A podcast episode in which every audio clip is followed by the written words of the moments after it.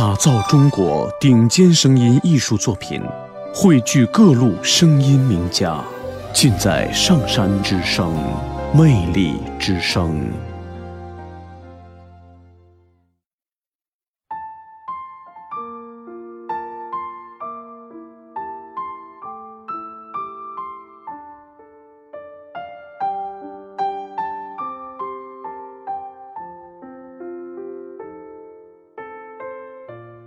家是什么？这是小学二年级的作文题目吗？和我的志愿、我的母亲、我的暑假同一等级，怎么会拿到这里来问一个自认为“千里江山寒色远，芦花深处泊孤舟”早有体会的人呢？问者的态度诚诚恳恳的。我却只能语焉不详，蒙混过去。这是一道多么难的题呀！作为被人呵护的儿女时，父母在的地方就是家。早上赶车时，有人催你喝热腾腾的豆浆；天若下雨，他坚持你要带伞。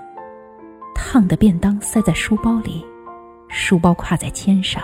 贴身还热。周末上街时，一家四五口人可以挤在一辆机车上招摇过市。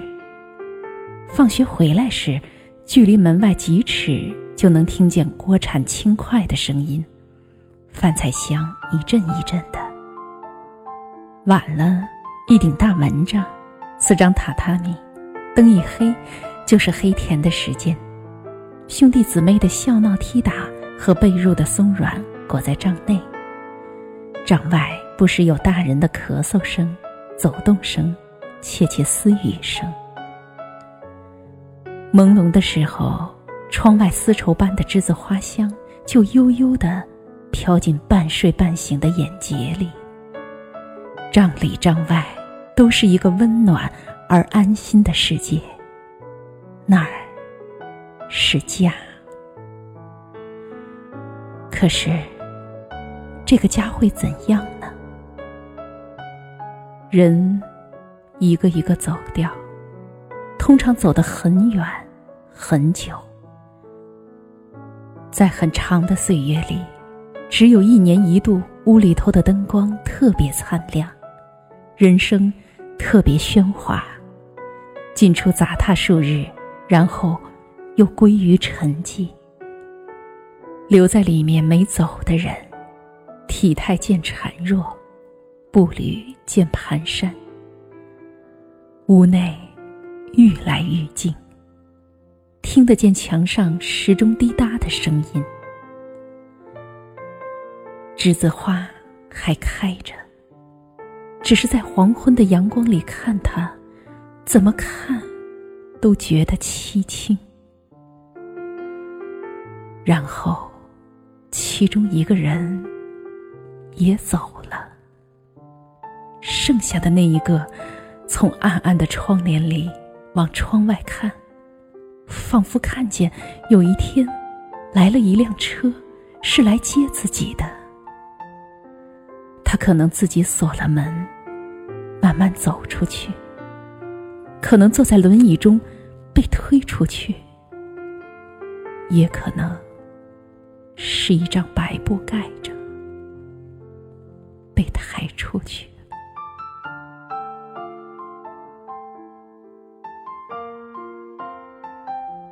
和人做终身伴侣时，两个人在哪里，哪里就是家。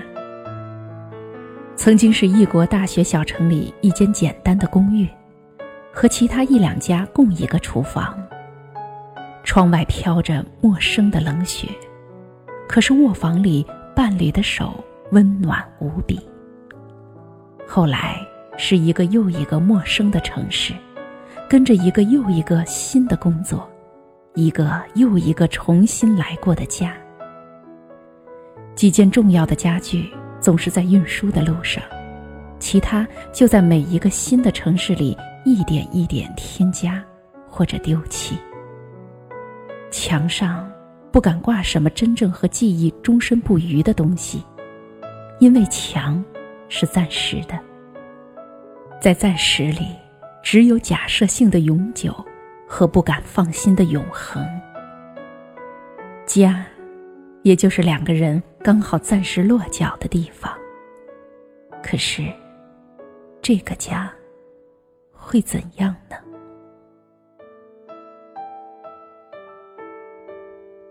很多没多久就散了，因为人会变，生活会变，家也跟着变质。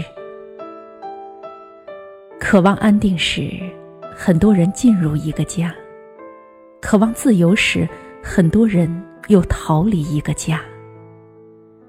渴望安定的人，也许遇见的是一个渴望自由的人。寻找自由的人，也许爱上的是一个寻找安定的人。家，一不小心就变成了一个没有温暖、只有压迫的地方。外面的世界固然荒凉，但是家，却可以更寒冷。一个人固然寂寞，两个人孤灯下无言相对，却可以更寂寞。很多人在散了之后，就开始终身流浪。很多会有自己的儿女，一有儿女，家就是儿女在的地方。天还没亮就起来做早点，把热腾腾的豆浆放上餐桌，一定要亲眼看着他喝下才安心。天若下雨。少年总不愿拿伞，因为拿伞有损形象。于是你苦口婆心、几近哀求的请他带伞。他已经走出门，你又赶上去把滚烫的便当塞进他书包里。周末，你骑机车去市场，把两个女儿贴在身后，一个小的夹在前面两腿之间，虽然挤。但是女儿的体温和迎风的笑声甜蜜可爱。从上午就开始盘算晚餐的食谱，黄昏时你一边炒菜一边听着门外的声音，期待一个一个孩子回到自己的身边。晚上，你把滚热的牛奶搁在书桌上，孩子从作业堆里抬头看你一眼，不说话，只是笑了一下。你觉得，好像突然闻到栀子花悠悠的香气。孩子在哪里，哪里就是家。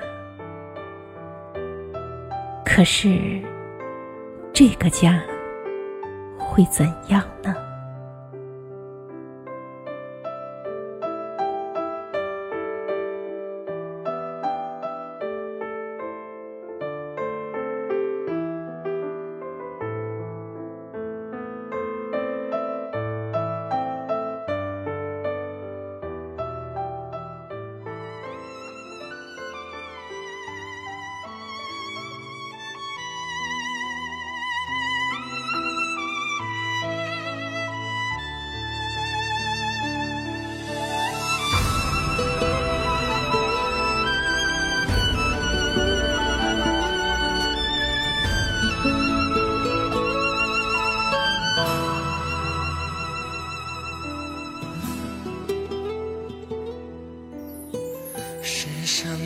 美丽的风景，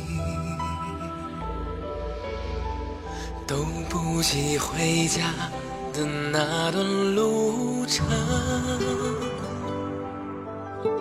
卸下超载的行囊，剥去不情愿的伪装。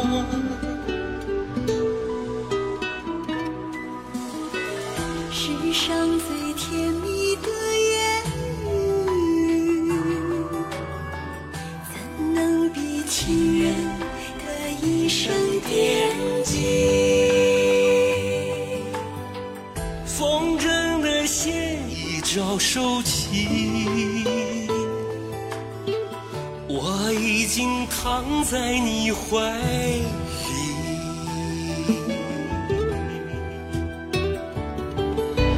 瞧，我的月亮圆了没？